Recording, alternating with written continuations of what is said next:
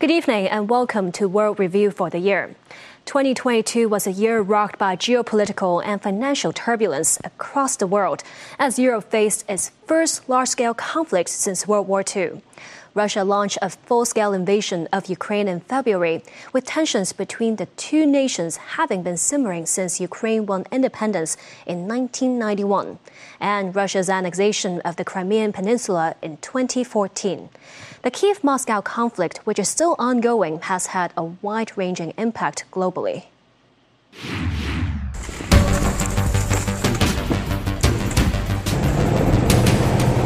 Concerns were raised about a Russian invasion of Ukraine from the outset of 2022. Western intelligence services observed a buildup of Russian troops along Ukraine's border. The Kremlin initially insisted its troops were conducting military drills.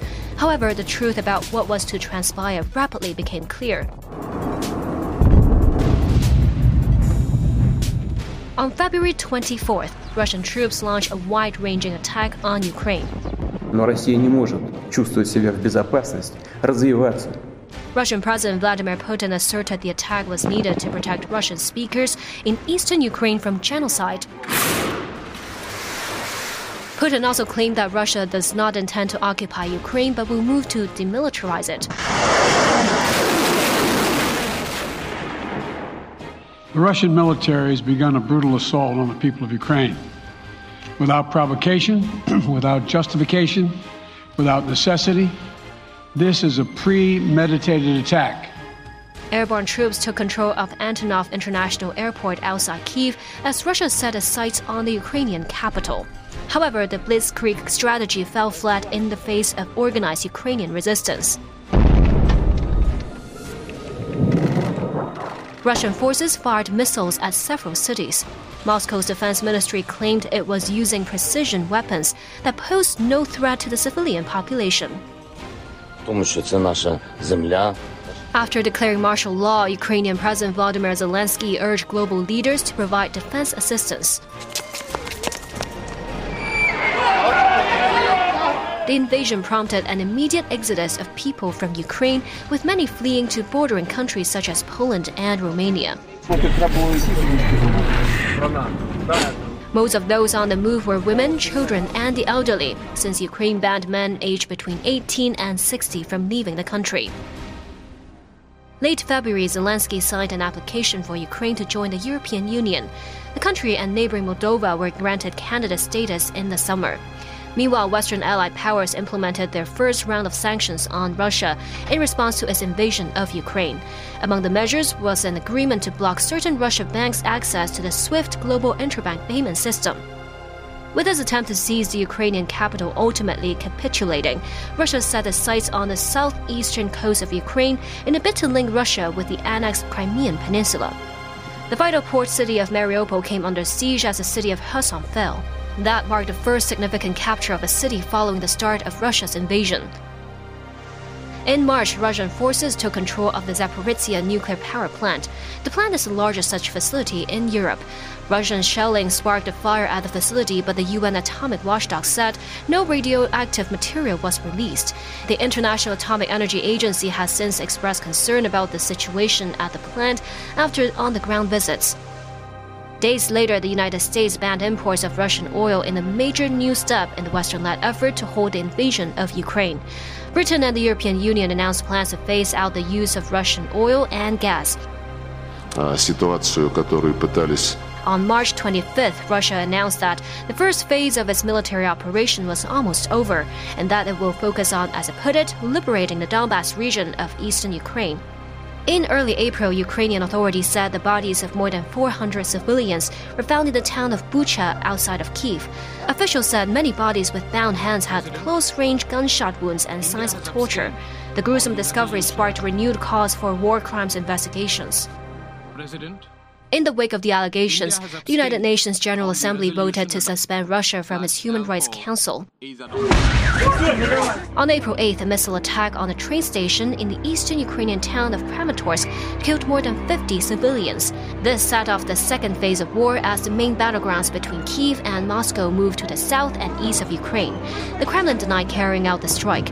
Within a week, Russia said its Black Sea Fleet flagship, the Moskva, sank after an explosion of ammunition, but Ukrainians said they had hit it with missiles. On April 21st, Russian Defense Chief Sergei Shoigu declared Mariupol liberated.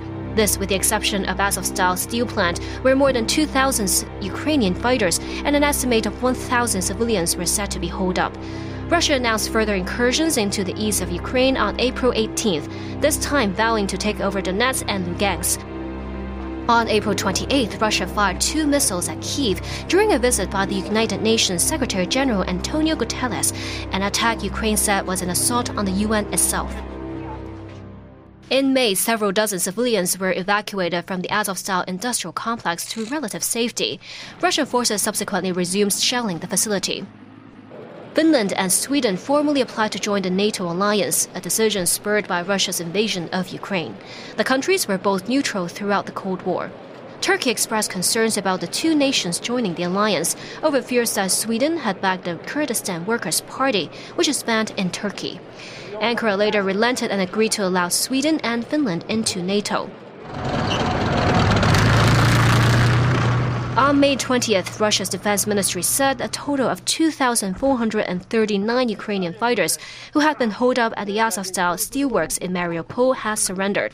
The complete takeover of Mariupol gave Putin a badly needed victory in the war. Towards the end of June, Russia pulled back its forces from a Black Sea island where they had faced relentless Ukrainian attacks. Moscow said it withdrew its forces from Snake Island as a goodwill gesture. On July 3rd, Ukraine withdrew from Lysychansk in Lugansk, with Russia claiming full control of the eastern region. The battle shifted to Donetsk, where Ukraine still held swathes of territory. Russia's Foreign Minister Sergei Lavrov outlined the need to take the Zaporizhia and Kherson regions, in addition to Donetsk and Lugansk. A breakthrough Turkey brokered deal was achieved in Istanbul on July 22nd. Russia and Ukraine signed separate agreements with Turkey and the United Nations, paving the way for the transfer of Ukrainian grain, other produce, and fertilizer to international markets under UN supervision. The parties agreed not to carry out attacks against vessels and port facilities engaged in the initiative. Meanwhile, Russian state energy giant Gazprom cut natural gas flows through the Nord Stream 1 pipeline to Germany to a fifth of capacity.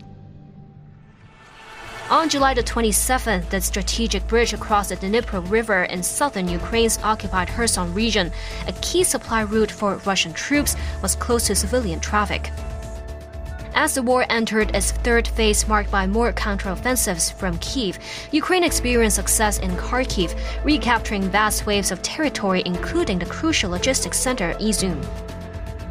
Тем, кто позволяет себе такие заявления в отношении России, хочу напомнить, on September 21st, Russian President Vladimir Putin ordered Russia's first mobilization since World War II. The mobilization was officially described as a partial one that will steadily draw in 300,000 reservists over a period of months. Many tried to flee Russia after the announcement, as rare anti war demonstrations broke out across the country. Two days later, the Kremlin kicked off referendums in the four partially occupied territories in eastern Ukraine, namely Donetsk, Lugansk, Kherson, and Zaporizhia, on whether they should join Russia. In around a week, Russian President Vladimir Putin announced their annexation. In October, Putin signed a law to incorporate the four partially occupied regions to Russia. With 18% of Ukraine's territory seized, it was Europe's biggest annexation since World War II. Four days later, Russian authorities said a truck bomb had caused a fire and the collapse of a section of a bridge linking the annexed Crimean Peninsula with Russia. Russian President Vladimir Putin declared the explosion to be a Ukrainian terrorist attack. Ukraine did not claim responsibility for the blast. In an apparent retaliation, Russia bombed cities across Ukraine during morning rush hour days later, including the capital, Kiev. This marked the beginning of Russia's winter war strategy, a bombing effort aimed at wiping out Ukraine's infrastructure. Come November, a major Russian retreat, Russia withdrew troops from the occupied Ukrainian city of Kherson and had taken up defensive lines on the opposite bank of the Dnipro River. As fighting is still raging on, Europe also feels a pinch of sanctions on Russia's oil and gas. The West scrambled for alternative sources, and Russia's threat of retaliation over their oil price cap sent energy prices soaring, possibly leaving more residents in Europe in the cold this winter. Meanwhile, the world's pandemic situation continued to evolve in 2022. The highly transmissible Omicron variant and its offshoots became the dominant strain globally. In Asia, the spread of Omicron prompted the mainland to implement tougher antivirus curbs ahead of the Beijing Winter Olympics. Lockdowns and mass testing were rolled out in major mainland cities. That's before the government announced a new phase in its zero COVID policy in December.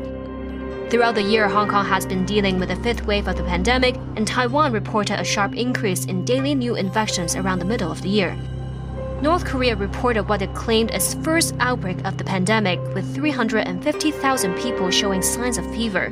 By August, North Korea announced that the outbreak had been largely contained. In March, the Japanese government put Tokyo and 12 other prefectures under a state of emergency, totaling 70% of the country. The authorities relented towards the end of the year and eased travel restrictions for foreign tourists the European Union announced that its pandemic emergency was over, with member states gradually easing restrictions by June. The British government adopted a similar relaxation. The United States dropped COVID testing requirements for international arrivals and largely scrapped domestic curbs. Australia and New Zealand also reopened to fully vaccinated international travelers. Singapore's government announced its intention to lift most restrictions and live with the virus. Thailand also relaxed mask mandates and coronavirus travel restrictions. The World Health Organization estimates at least 90% of the world's population now has some level of immunity to COVID 19 due to prior infection or vaccination. But the WHO warned that a troubling new variant could still emerge.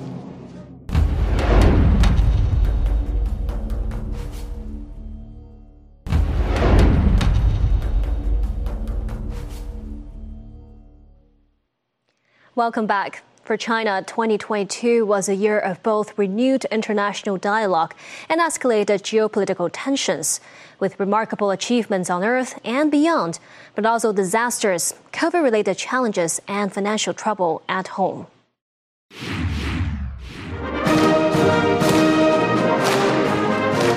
During the 20th Party Congress held in October, President Xi Jinping secured a historic third term as China's leader.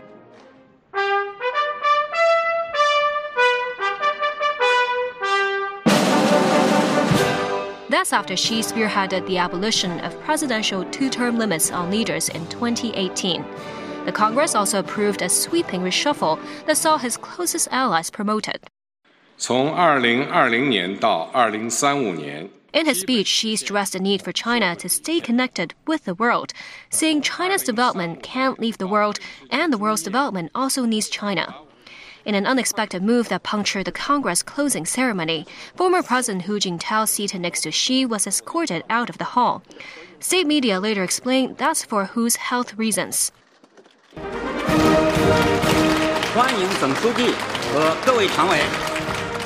Before embarking on the five year term in which Xi is set to face a slew of challenges, the Chinese leader also oversaw multiple achievements through 2022.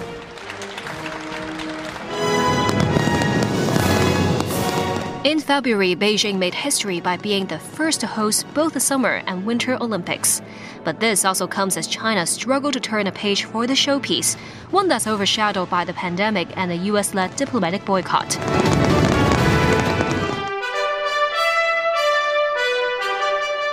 Still, the tournament was one to remember for the mainland. China finished third in the overall medal table with nine golds, four silvers, and two bronzes, the country's best result since 1980. Another Chinese feat beyond the realm of Earth, Shenzhou 15, China's latest manned spacecraft, blasted off in November with three taikonauts embarking on a half year long mission. It is the last of 15 missions since April 2021, including three previous crew missions needed to assemble China's Tiangong space station. Also off the ground in March, an aviation disaster the country mourns in unison. China Eastern Airlines flight MU5375 crashed near the city of Wuzhou in Guangxi. The plane was on its way from Kunming to Guangzhou. All 132 passengers on board the flight were declared dead.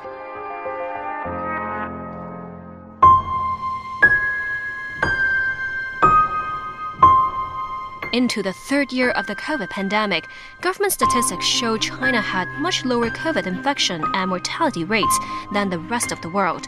This as the country continued to impose blitzes of COVID curbs and snapped lockdowns to drive down flare ups of coronavirus outbreaks. Having endured one of the longest citywide lockdowns in the country was Shanghai. Home to 25 million residents, the once bustling port city ground to a halt for two months since late March.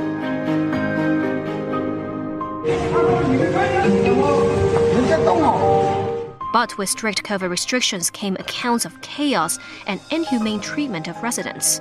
They include reports of an elderly home resident being taken to a morgue in a body bag while still alive. An ambulance doctor refused to lend medical equipment to save an asthmatic patient under lockdown. The patient eventually died. The doctor involved was suspended from duties numerous accounts of food supply shortages across multiple Shanghai neighborhoods, too.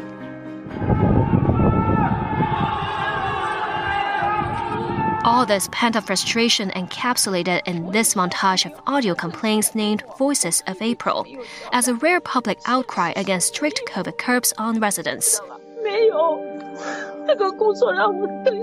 The video went viral before it was swiftly taken down from the internet. In November, violent protests erupted at Foxconn's flagship iPhone plant in Zhengzhou as employees complained about working conditions, pay, and COVID restrictions.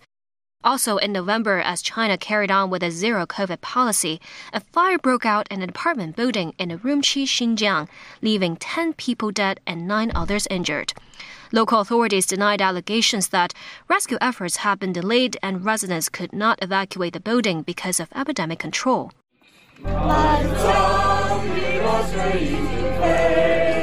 deadly fire sparked a maelstrom of protests the country has never seen under the pandemic.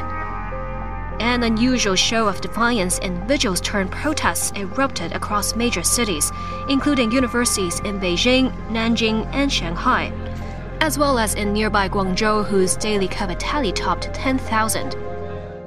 In late November, a top official said the country's efforts to combat the pandemic were entering a new phase, with the Omicron variant weakening and vaccination rates improving. A number of cities began loosening COVID restrictions. And December saw the country's major pivot from a zero COVID policy. On the 7th, China unveiled a new 10 point plan under which COVID patients with mild symptoms are allowed to quarantine at home. Just 20 days later, not even home isolation was needed, with an end to large scale lockdowns as authorities downgraded the coronavirus to a Class B disease and rechristened COVID from the novel coronavirus pneumonia to novel coronavirus infection another major step marking the end of nearly three years of isolation from the rest of the world. International arrivals on the mainland no longer need to be quarantined starting January 8th. But as the National Health Commission scaled back reports of its daily COVID figures amid fewer PCR tests, municipal governments have been reporting tens of thousands of COVID cases every day. While it became more difficult to keep a true count of cases in China, funeral homes looked busier than normal. The pandemic aside, the Taiwan issue remains a sore point for China. In August, the Sino US relations plunged to a new low when a high profile visit to Taiwan by US House of Representatives Speaker Nancy Pelosi magnified tensions. As the highest ranking U.S. official to visit the island in 25 years, Pelosi described her trip as a show of America's unwavering commitment to supporting Taiwan's democracy. That's amid China's stern warning to take necessary measures to defend its sovereignty. Just one day after her visit, the People's Liberation Army launched military exercise surrounding Taiwan with live fire drills. Taiwan's military forces also conducted exercises in various parts of the island. Come September, President Xi Jinping set foot outside the Chinese territory for the first time since the pandemic began in state visits to Kazakhstan and Uzbekistan. That also set the stage for a series of international summits and conferences for more international dialogue for China in November. President Xi Jinping and U.S. President Joe Biden held more than three hours of talks on the sidelines of the G20 summit in Bali, Indonesia. In their first face to face encounter since Biden assumed office in 2021, Biden told Xi the U.S. would continue to compete with China economically, but that should not lead to conflict. The two leaders also agreed that nuclear weapons should never be an option as they discussed Russia's war with Ukraine. Biden was said to have objected to China's coercive and increasingly aggressive actions towards Taiwan, raised human rights concerns about Xinjiang, Tibet, and Hong Kong. President Xi Jinping also met on the sidelines with various regional leaders, but testy exchanges behind the spotlight also emerged. Everything we discuss is then leaked to the paper. That's not appropriate. In a clip recorded by the media pool at the G20 summit, Xi was seen rebuking Canadian Prime Minister Justin Trudeau over leaks to the media about China Canada relations.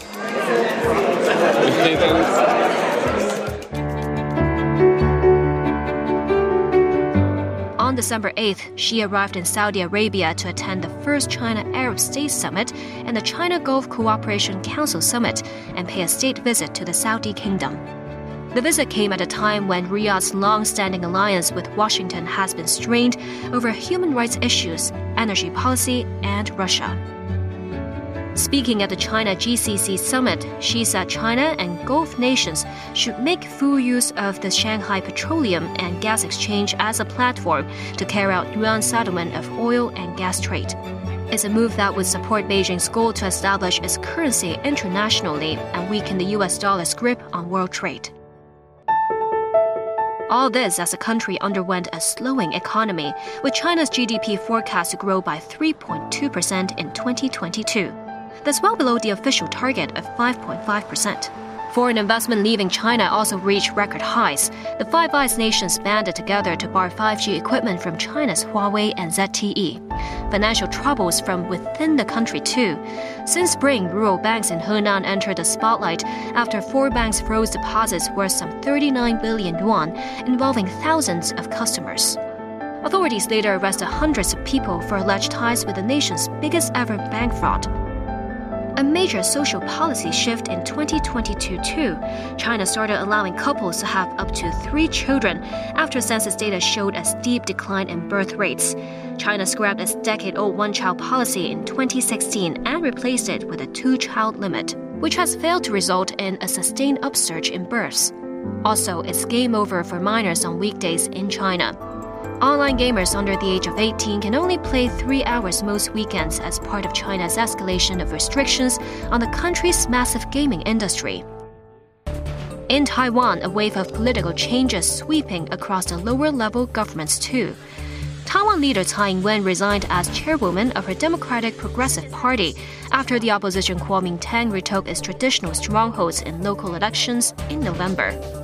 The KMT won back mayoral seats in Taipei, Taoyuan, and Keelung, among a string of other victories. One of the winners is Chang Wan-an, who will become the new mayor of Taipei. The 43 year old is the great grandson of the late KMT leader Chiang Kai shek. Politics aside, Taiwan has been roiled by natural disasters and power blackouts. In March, a widespread power outage plunged more than 5 million households in the dark. The island south was hit the hardest with citywide power cuts. Southeastern Taiwan was rattled by a magnitude 6.8 earthquake, toppling buildings and derailing trains.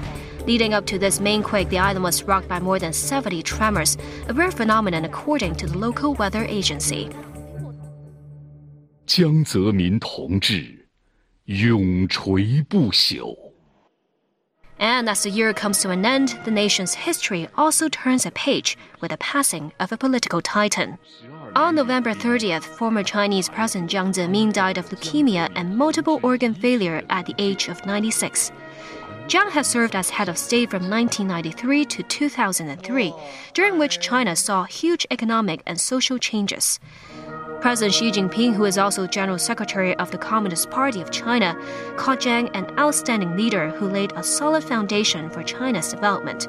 Xi also urged the public to carry forward the legacy of Jiang Zemin. The ashes of the late leader were scattered into the sea at the mouth of the Yangtze River on December 11th. Welcome back again. 2022 saw dramatic changes in governments around the world, and a string of influential figures pass away.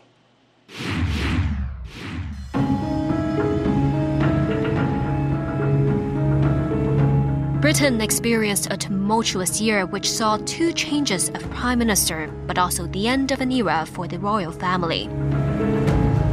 Then Prime Minister Boris Johnson found himself in hot water after being linked to a string of scandals related to the flouting of pandemic lockdown rules in 2020 and 2021.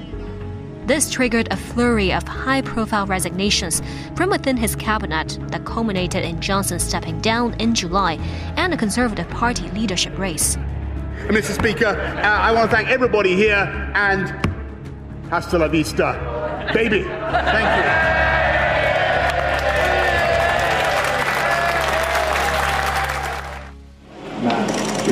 Good afternoon. Nice to meet you.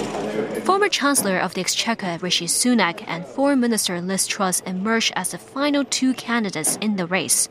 Truss came out on top in a postal ballot among Conservative Party members and was appointed as British Prime Minister by Queen Elizabeth II on September 6 at the monarch's Balmoral estate in Scotland.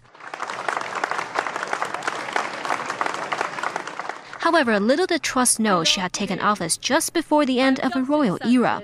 Her Majesty the Queen's.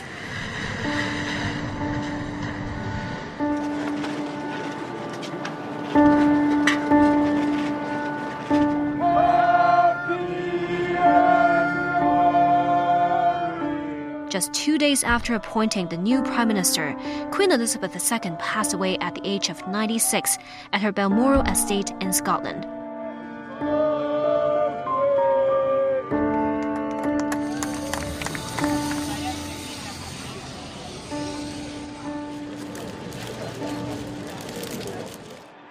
News of the Queen's passing prompted outpourings of grief as well as tributes globally.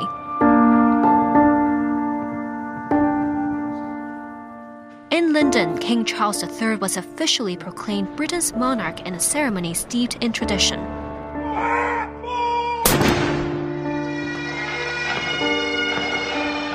On September 19th, Queen Elizabeth II's state funeral took place at London's Westminster Abbey.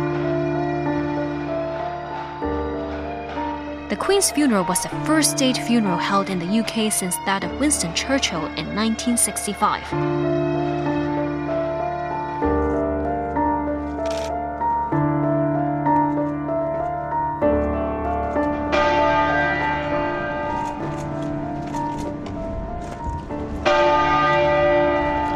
After the Queen's state funeral and a final procession through the British capital, the Queen's coffin was taken to Windsor Castle by a hearse. Her late husband, Prince Philip, died last year at the age of 99. Queen Elizabeth II will go down in history as Britain's longest serving monarch. In June 2022, she celebrated her Platinum Jubilee, marking 70 years on the throne.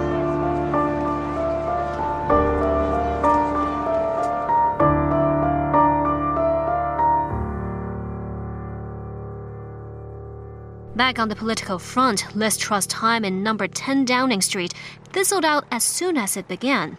Her downfall was sparked by her and Chancellor of the Exchequer Kwasi Kwarteng's so-called mini budget, which was reviewed on September 23rd. The measures, which included tax cuts for the UK's highest earners, sparked chaos in financial markets and caused the pound to plummet. Truss eventually resigned as Prime Minister on October 20th after just 45 tumultuous days, becoming Britain's shortest serving leader in the process. That sparked a week long Conservative Party leadership contest, which was won by former Chancellor of the Exchequer Rishi Sunak, who had lost out to Truss in the summer ballot. He was appointed by King Charles III at Buckingham Palace on October 25th. Sunak is the UK's first Prime Minister of colour and first Hindu leader. I want to pay tribute to my predecessor, Liz Truss. She was not wrong to want to improve growth in this country. It is a noble aim. And I admired her restlessness to create change. But some mistakes were made. Not born of ill will or bad intentions. Quite the opposite, in fact but mistakes nonetheless. And I have been elected as leader of my party and your Prime Minister in part, to fix them. And that work begins immediately. On August 30th, one of the most controversial and important leaders of the 20th century, the last General Secretary of the Communist Party of the Soviet Union, Mikhail Gorbachev, died at the age of 91 after a long illness. He was buried in Moscow's Novodevichy Cemetery next to his wife. Gorbachev was best known for implementing policies named Glasnost and Perestroika, Russian for openness and restructuring, respectively. This entailed encouraging entrepreneurship, reducing the government's role in the economy, and greater government transparency. On the foreign policy front, Gorbachev sought to ease tensions with the United States, with whom the USSR had been locked in a nuclear arms race since the end of World War II. Gorbachev also put Soviet troops out of Afghanistan between 1988 and 1989. These efforts saw Gorbachev awarded the 1990 Nobel Peace Prize. Still, the ultimate failure of perestroika to rejuvenate the Soviet economy led to an attempted coup in 1991. This undermined the central government, triggering a series of events that led to the dissolution of the Soviet Union later that year. Former Japanese Prime Minister Shinzo Abe, who was his country's longest serving leader, was assassinated on July 8th while on the campaign trail for the ruling Liberal Democratic Party. While in the midst of a speech in the city of Nara, a gunman caught the former leader and crowd off guard by opening fire from behind. Abe was later pronounced dead after suffering major damage to his heart and two bullet wounds to his neck. The alleged assassin, a former member of Japan's Maritime Self Defense Force, reportedly told police he killed a politician because of his links to the ultra conservative Unification Church. Abe's state funeral was held in Tokyo on September 27th amid controversy over the cost of the ceremony. In Italy, the right wing Brothers of Italy party claimed the most votes in the country's parliamentary election. Its leader, Giorgia Meloni, became Italy's first woman prime minister with the help of her right wing and center right allies. Meloni played down her Brothers of Italy party's neo fascist roots. She pledged to back Western policy on Ukraine and stabilize Italy's fragile economy. Emmanuel Macron became the first French president to secure a second consecutive term in office since Jacques Chirac in 2002. Macron defeated right wing challenger Marine Le Pen in the country's general election in April. However, Macron's La République En Marche party lost ground in the June elections and hence his grasp on majority in France's National Assembly. This means that it will be harder for Macron to implement his desired policies over the course of his second term. Sri Lanka saw political upheaval as the country's crippling inflation and high levels of borrowing were compounded by the pandemic's ravaging effect on the crucial tourism sector. This led to Sri Lanka's first ever sovereign default on its foreign debt as basic supplies such as food and fuel became increasingly scarce. In response, demonstrations broke out and reached their zenith when protesters stormed the official Colombo residence of President Gotabaya Rajapaksa in early July. Rajapaksa subsequently fled to Singapore via the Maldives before resigning later that month. Former Prime Minister Ranil Wickremesinghe was later chosen by members of Sri Lanka's parliament to succeed Rajapaksa. In South Korea, Yoon Suk Yeol's People Power Party won the country's presidential election in March. On the foreign policy front, Yoon vowed to take a more hawkish stance towards China and North Korea while boosting ties with the United States. Domestically, he pledged to focus on stimulating growth in the private sector with the hope of rejuvenating a stagnating economy. Ferdinand Marcos Jr. became the new president of the Philippines after cruising to victory in the country's May general election. The former senator fought off competition from the likes of boxing legend Manny Pacquiao, campaigning on the platform of post COVID economic rejuvenation and plans to improve infrastructure. He succeeds Rodrigo Duterte, whose legacy includes brutal crackdowns on alleged drug gang members. On foreign affairs, Marcos Jr. outlined his desire to engage with China. The election win marked a return to power for the prominent and controversial Marcos political family. In Brazil, leftist leader Luiz Inácio Lula da Silva narrowly defeated the incumbent right wing president Jair Bolsonaro in the November runoff election. It marked a stunning comeback for the former president, whose terms in office between 2003 and 2010 coincided with a commodity driven economic boom that helped lift millions out of poverty. Lula was convicted in 2017 and sentenced to nine and a half years in prison after being put on trial in the wake of a graft probe. Lula was eventually released following 19 months behind bars after Brazil's Supreme Court annulled his convictions because of improper jurisdiction. He garnered support after his release by vowing to tackle poverty and combat deforestation in Brazil's Amazon rainforest. His inauguration is scheduled to take place on January 1st. Pakistan's Prime Minister Imran Khan was ousted from office in May by a no confidence vote from his political opponents. Khan accused the opposition of colluding with the U.S. to remove him from office over concerns about his foreign policy, which saw Pakistan strengthen its ties with China and Russia. Shehbaz Sharif, the head of one of the country's largest parties, the Pakistani Muslim League, succeeded Khan as prime minister. Khan could seek to return to power in 2023 elections despite being injured during what he called an assassination attempt in November. Australia's Labor Party won the country's federal election in May. Labor Party leader Anthony Albanese subsequently replaced the Liberal Party's Scott Morrison as Prime Minister. Labor has promised to implement a more comprehensive social welfare program, raise the national minimum wage, and target net zero emissions by 2050. Anwar Ibrahim became Malaysia's 10th prime minister, completing a roller coaster journey that lasted almost 25 years, which included a jail term he called politically motivated. The 75 year old was picked to lead the country by Malaysia's King Al Sultan Abdullah after none of the major parties was able to secure a parliamentary majority in Malaysia's general election. In Israel, former Prime Minister Benjamin Netanyahu made a comeback after his Likud party, along with religious Zionism and a pair of ultra Orthodox religious parties, captured a 64 seat majority in the country's November legislative election. Religious Zionism has promised to push through new reforms that could weaken Israel's judicial branch and grant Netanyahu immunity amid corruption allegations.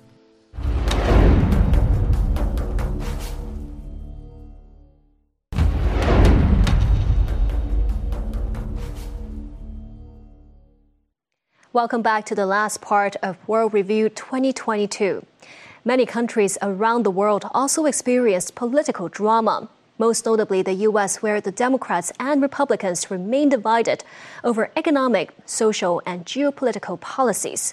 2022 also saw unprecedented heat waves in Europe and parts of Asia, stoking fears that world leaders are not doing enough to combat climate change. Asia bore witness to several tragedies, including a bridge collapse in India and a Halloween crush in Seoul.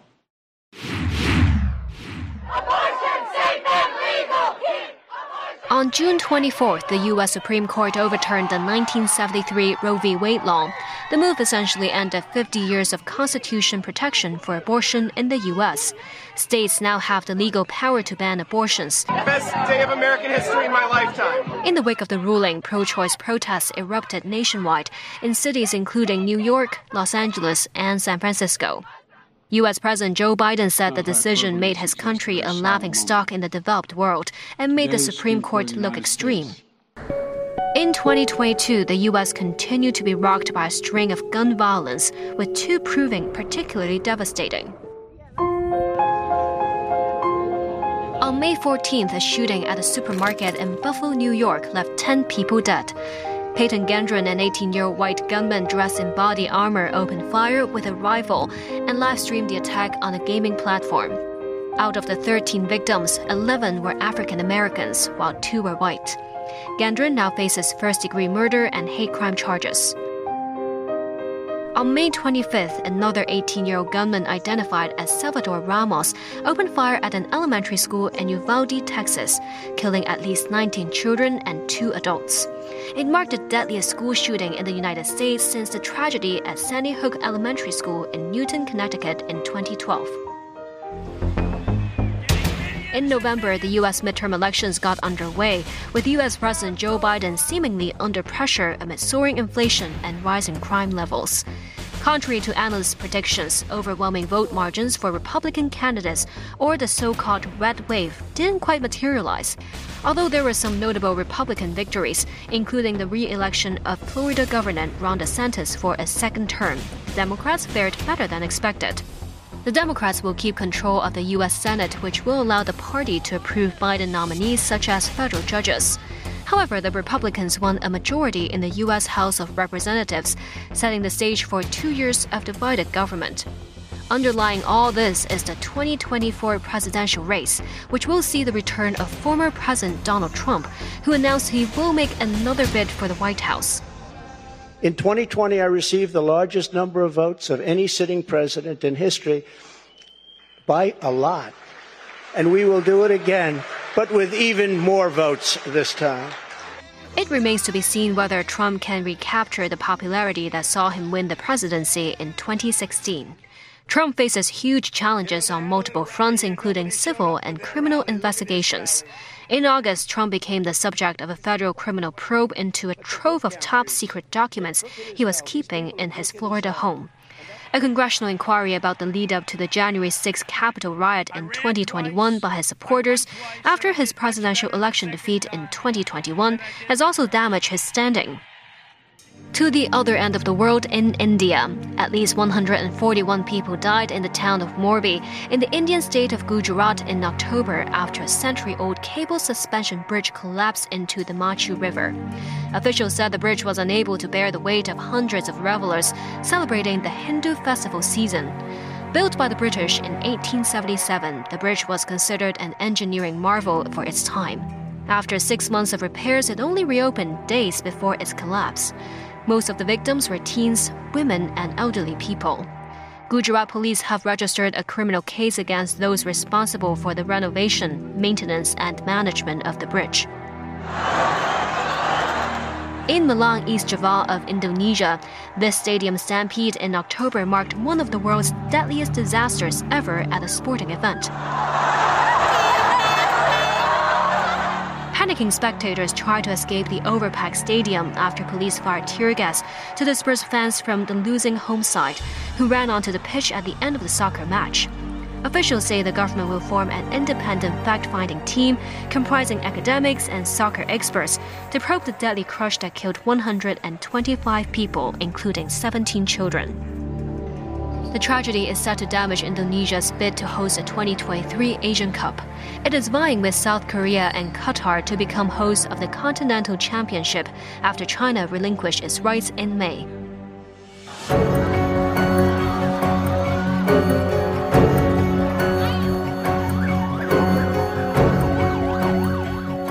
The same month in South Korea, a similar tragedy struck as the country celebrated its first unrestricted Halloween festivities in three years.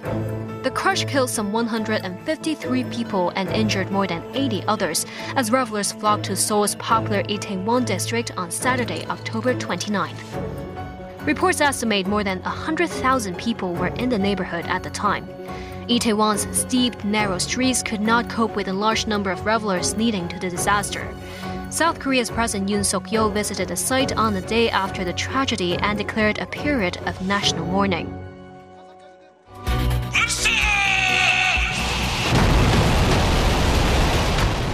This as tensions continue to run high on the Korean peninsula. In October, North Korea conducted its longest ever weapons test. As part of the exercise, a nuclear capable ballistic missile was flown over Japan, prompting the Japanese government to issue evacuation alerts and bring train services to a halt. Analysts believe Pyongyang is seeking to demonstrate the strength of its military arsenal in a bid to gain diplomatic concessions from the US and its allies. North Korea has launched dozens of ballistic missiles this year. In October, a court in military ruled Myanmar convicted the country's ousted leader Aung San Suu Kyi on two more corruption charges. Her supporters say the charges are politically motivated and aimed at preventing her from taking part in the next election that the military has promised to hold in 2023. Scientists warned of the threat posed by climate change as Europe saw an unprecedented heat wave over the summer. On July 19th, Britain recorded its highest ever temperature, 40.3 degrees Celsius. The extreme conditions disrupted travel, healthcare, and schools across the nation. In continental Europe, wildfires tore through parts of France, Spain, Portugal, Italy, and Greece. Floodwaters damaged India and Pakistan, affecting more than 33 million people. Record monsoon rain and melting glaciers in northern mountains sparked intense deluges. Pakistan received almost 190% more rain than its 30 year average in the quarter from June to August, totaling more than 390 millimeters. Pakistan's government has blamed the extreme weather on climate change. Delegates at the United Nations COP27 climate summit in Egypt officially approved a deal on a fund for developing countries vulnerable to climate change, made worse by polluting developed nations. The loss and damage fund would have to be paid for by developed nations. A transitional committee will make recommendations for countries to adopt at COP28. This came after UN Secretary General Antonio Guterres warned of the danger climate change poses for humanity. We are in the fight of our lives and we are losing. Greenhouse gas emissions keep growing. Global temperatures keep rising. And our planet is fast approaching tipping points that will make climate chaos irreversible. Still, there may be some light at the end of the tunnel as US scientists revealed a breakthrough on fusion energy that could one day help curb climate change. In December, the U.S. Energy Department said scientists at the Lawrence Livermore National Lab in California, for the first time, briefly achieved a net energy gain in a nuclear fusion experiment using lasers. The scientists focus a laser on a target of fuel to fuse two light atoms into a denser one, releasing the energy. Scientists have known for about a century that fusion powers the sun and have pursued developing fusion on Earth for decades. The experiment briefly achieved what's known as fusion ignition by generating 3.15 megajoules of energy output after the laser delivered 2.05 megajoules to the target. Scientists heralded the breakthrough as the end result could lead to an era of cleaner and cheaper energy. A cause for celebration, but not complacency. Scientists also warned that it's not a magic bullet to reverse the climate issues because advances in technology are needed before fusion becomes commercially viable.